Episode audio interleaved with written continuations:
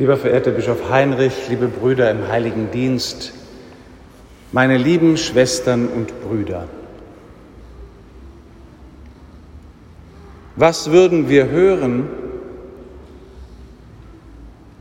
wenn wir nach einem solchen Evangelium die stillen Gedanken und Gebete unserer Nachbarn hören könnten?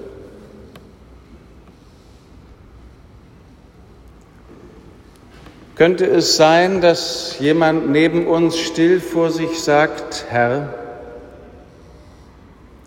ich habe dich so oft gebeten, dass ich einmal würde vor dir stehen können und ich sitze noch immer im Rollstuhl. Herr, ich hatte dich gebeten, mein krankes Kind einmal erwachsen vor mir sehen zu können und es ist doch gestorben.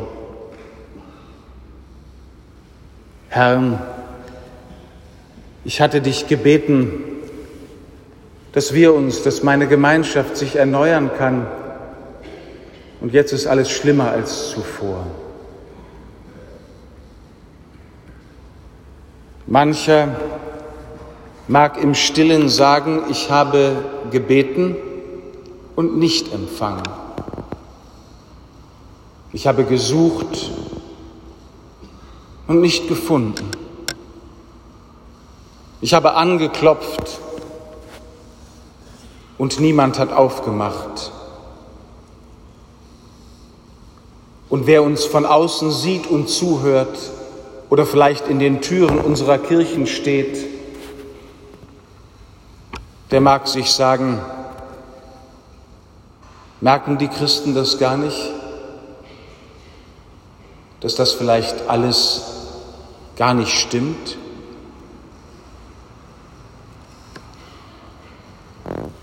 Liebe Schwestern und Brüder, ich möchte eine Gegenfrage stellen, nicht leise, sondern laut, damit wir miteinander darüber nachdenken und beten.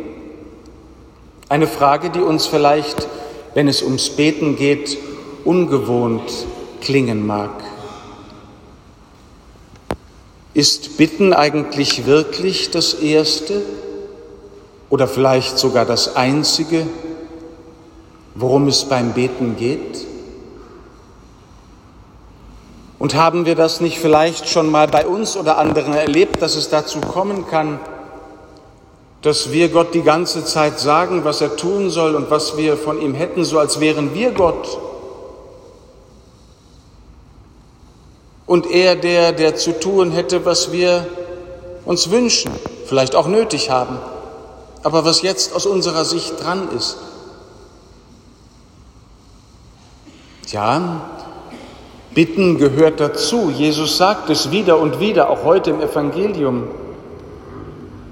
Aber was, wenn es gar nicht zuerst darum geht, dass ich etwas von Gott will, sondern dass Gott etwas von mir will und für mich will, wenn ich bete?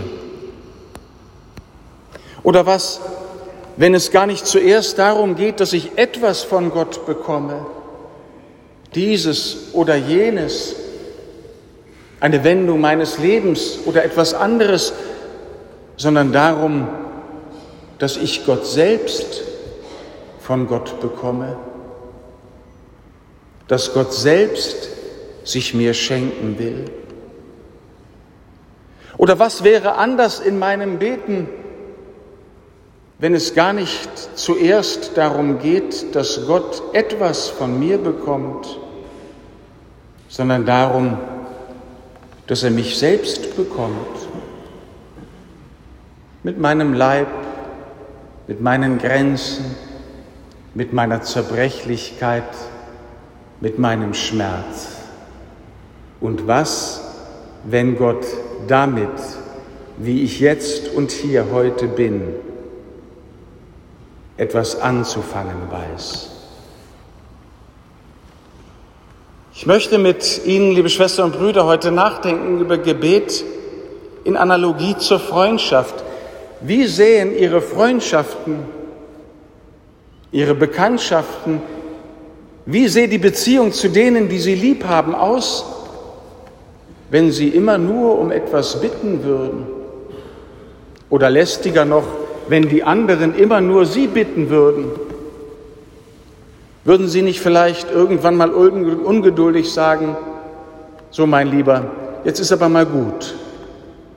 Jetzt reden wir mal über was anderes. Jetzt schauen wir mal, worum es uns miteinander geht. Beten heißt auch, beten heißt vor allem auch heute erfahren, dass es Gott um mich geht, dass es Gott um sie geht und ernst damit machen, dass es uns um Gott gehen soll und mit Gott um unsere Schwestern und Brüder. Wenn ich daran denke, wie ich bete, dann fallen mir drei Schritte in dieser Reihenfolge ein, die ich uns heute ans Herz legen will. Wenn ich bete, liebe Schwestern und Brüder, ist die Bitte nicht das Erste, sondern die erste ist die Erinnerung daran, dass ich ja schon empfangen habe. Das Erste, wenn ich bete, ist, dass ich danke. Und ich kann Ihnen sagen, liebe Schwestern und Brüder, dass der Dank vielleicht in meinem Leben schon mehr bewirkt hat als die Bitte. Warum? Weil die Dankbarkeit mich sehen lehrt, was ist und was mir schon geschenkt wurde. Danken heißt die Dinge neu sehen. Wir merken das an unserer Sprache. Für jemanden, der dankbar ist, sind Dinge nicht nur Dinge, sondern Gaben.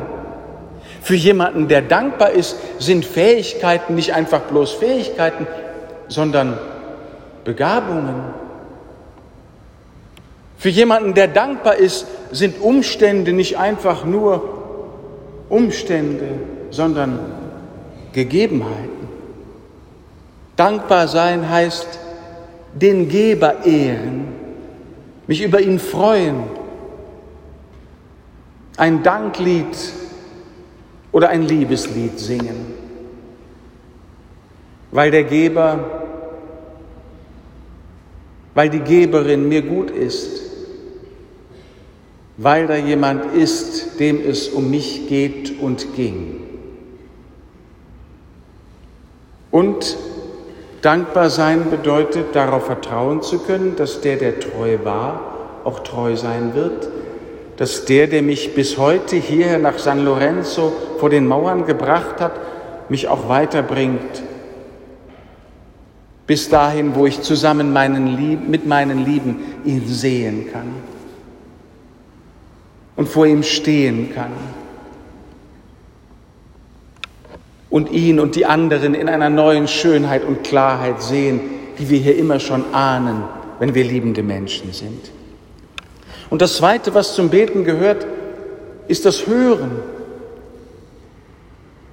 das Stillwerden, so wie es Zeichen guter Freundschaft ist, wenn ich auf den Freund, die Freundin höre, worum es ihr geht, wie es ihr geht, was er mir zu sagen hat, was er vielleicht erfahren hat, nicht nur für sich, sondern auch für mich, sodass ich von ihm und mit ihm lernen kann, worum es geht im Leben, was Gott Schönes und Großes tut in unserem Leben, so eingeschränkt unser Lebenskreis sein mag.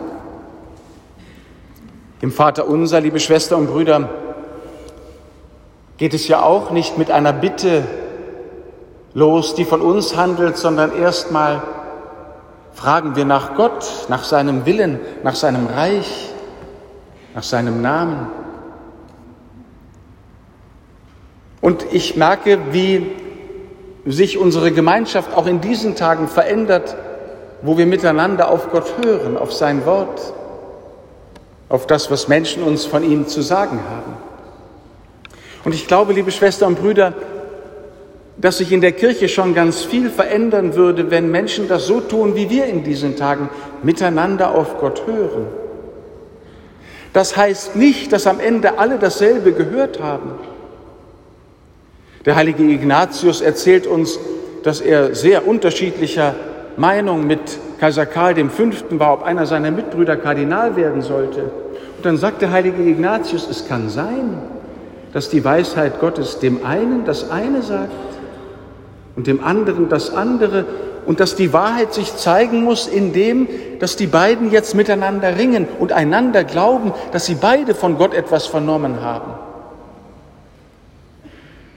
Wie wäre das unter uns, wenn wir es so aushalten würden, dass wir miteinander auf Gott hören und leicht Verschiedenes gehört haben?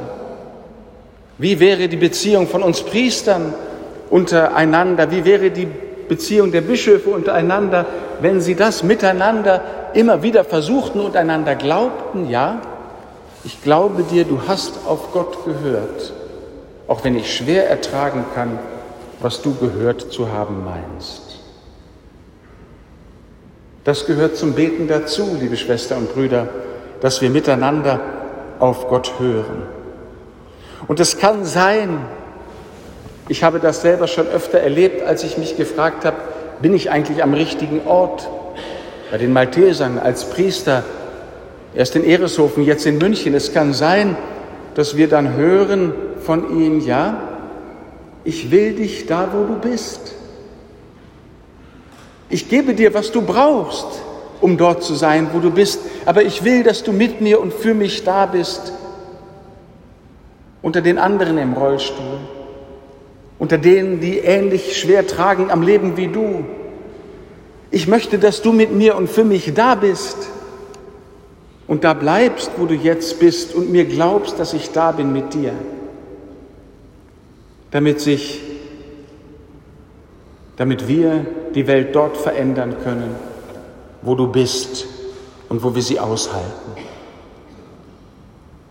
Paulus sagt uns nicht, dass uns Bedrängnis oder Not oder Verfolgung, Hunger oder Kälte, Gefahr oder Schwert erspart bleiben, sondern er sagt uns, dass es keine Macht gibt, die in all dem uns trennen kann von der Liebe Christi, die bis dahin gekommen ist, wo ich jetzt sitze, liege, schlafe, ohnmächtig bin, mich schwer tue.